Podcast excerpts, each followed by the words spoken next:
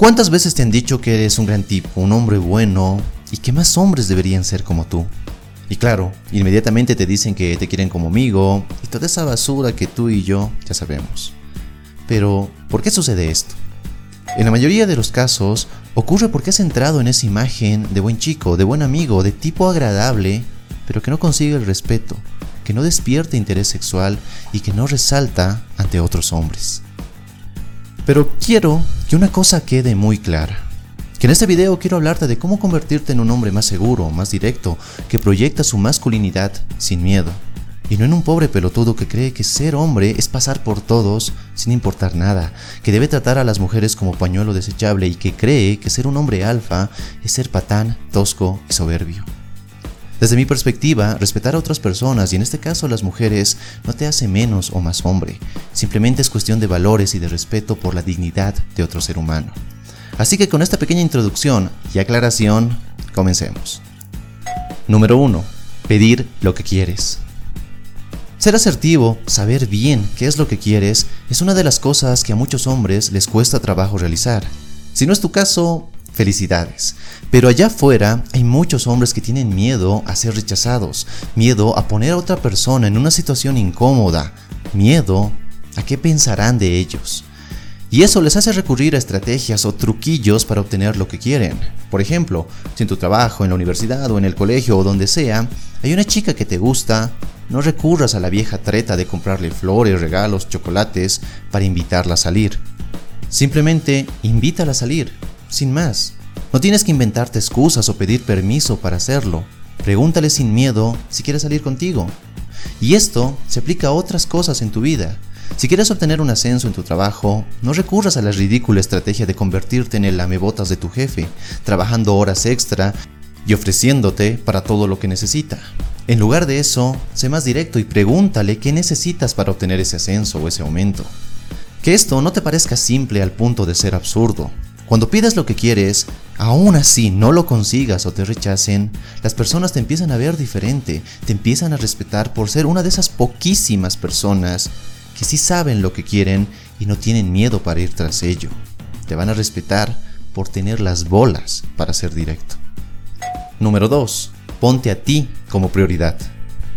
Si quieres tomar el control de tu vida, deja de regalar tu poder a otras personas. Lo primero que debes hacer es ser un poco egoísta. Pero nota que no dije egocéntrico, sino egoísta. El problema con la palabra egoísta es que está tan satanizada por una sociedad que te dice que las otras personas están antes que ti, que siempre debes poner a las otras personas y sus necesidades antes que las tuyas. Y obviamente no te digo que debas dejar de ayudar o interesarte por los demás, para nada, pero la relación más importante que tendrás por el resto de tu vida es contigo mismo. Cuando estás bien contigo mismo, todo lo demás empieza a encajar en el lugar correcto. El dinero, tu profesión, tu salud, las mujeres. Todo se alinea correctamente porque en tu interior todo marcha bien. Y el ponerte a ti como prioridad significa rechazar o decir no a lo que te piden que hagas otras personas. Pero no en el afán de resultar un verdadero imbécil, sino que por el respeto que le tienes a tus prioridades y a tus planes, no cambias las cosas a última hora solo porque una chica te llama para ver si pueden salir.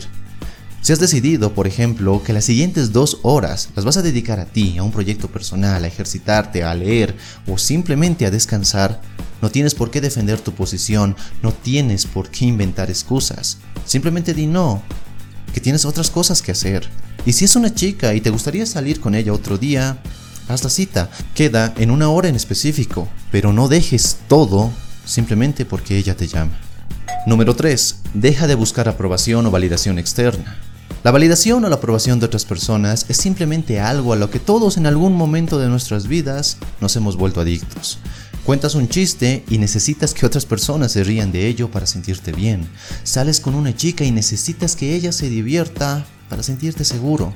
Mantienes una conversación aburrida simplemente por ser cortés y no querer ofender a la otra persona. El problema de esto es que cargas con una enorme presión de mantener a las otras personas felices y satisfechas. Evitas la confrontación, evitas el conflicto porque quieres la aprobación de otras personas. Y no te voy a mentir, no hay una salida rápida para esto. Simplemente se trata de mirar en tu interior y ver cuáles son tus gustos, cuáles son tus necesidades y no posponerlas por las de otra persona porque no quieres caerle mal o dejar de gustarle. Como ya te dije en el punto anterior, ten respeto por tu valor y por tus necesidades, porque al fin y al cabo no puedes dar algo de lo que careces. Número 4. Enfrenta tus miedos.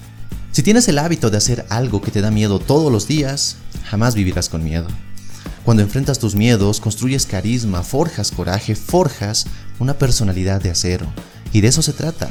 Ser un buen chico es vivir con miedos, no poder acercarte a la chica que te gusta, no pedir lo que quieres, conformarte con lo que la vida te da y no ser capaz de pedir más y de hacer más.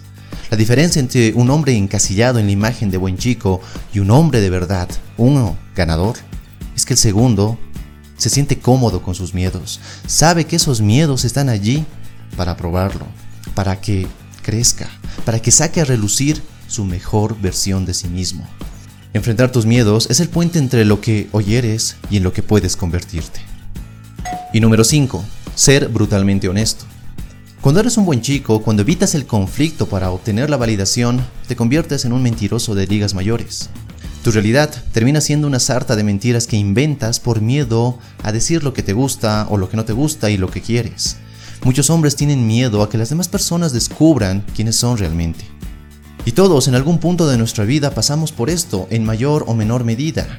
Creamos una fachada de nosotros mismos porque creemos que así las mujeres nos verán más atractivos o interesantes, que de esta forma podremos agradar a otras personas. Pero la realidad es que demostrar quién eres y lo que piensas es lo que te hace atractivo realmente, es lo que te ayuda a conectar con esa mujer y con cualquier persona realmente. Así que no recurras a las mentiras solo para mantener tranquilos o felices a otros. Eso solo te sabotea. Le transmites el mensaje a tu mente que quien eres no es la persona correcta y que debes ser o fingir ser otro para agradarle a los demás. Y eso te convierte en el buen chico una y otra vez. Sé brutalmente honesto con la gente y sobre todo contigo mismo. Quiero terminar este video con la frase de Ralph Waldo Emerson, que dice que el hombre sabio en la tormenta ruega a Dios no por la seguridad del peligro, sino por la liberación del temor. No pidas que las cosas mejoren, pide que tú seas cada vez mejor. Espero que este video te haya gustado. No olvides suscribirte si es que aún no lo has hecho. Muchísimas gracias por ver este video. Soy Dante y recuerda, busca conectar y no simplemente impresionar. Hasta la próxima.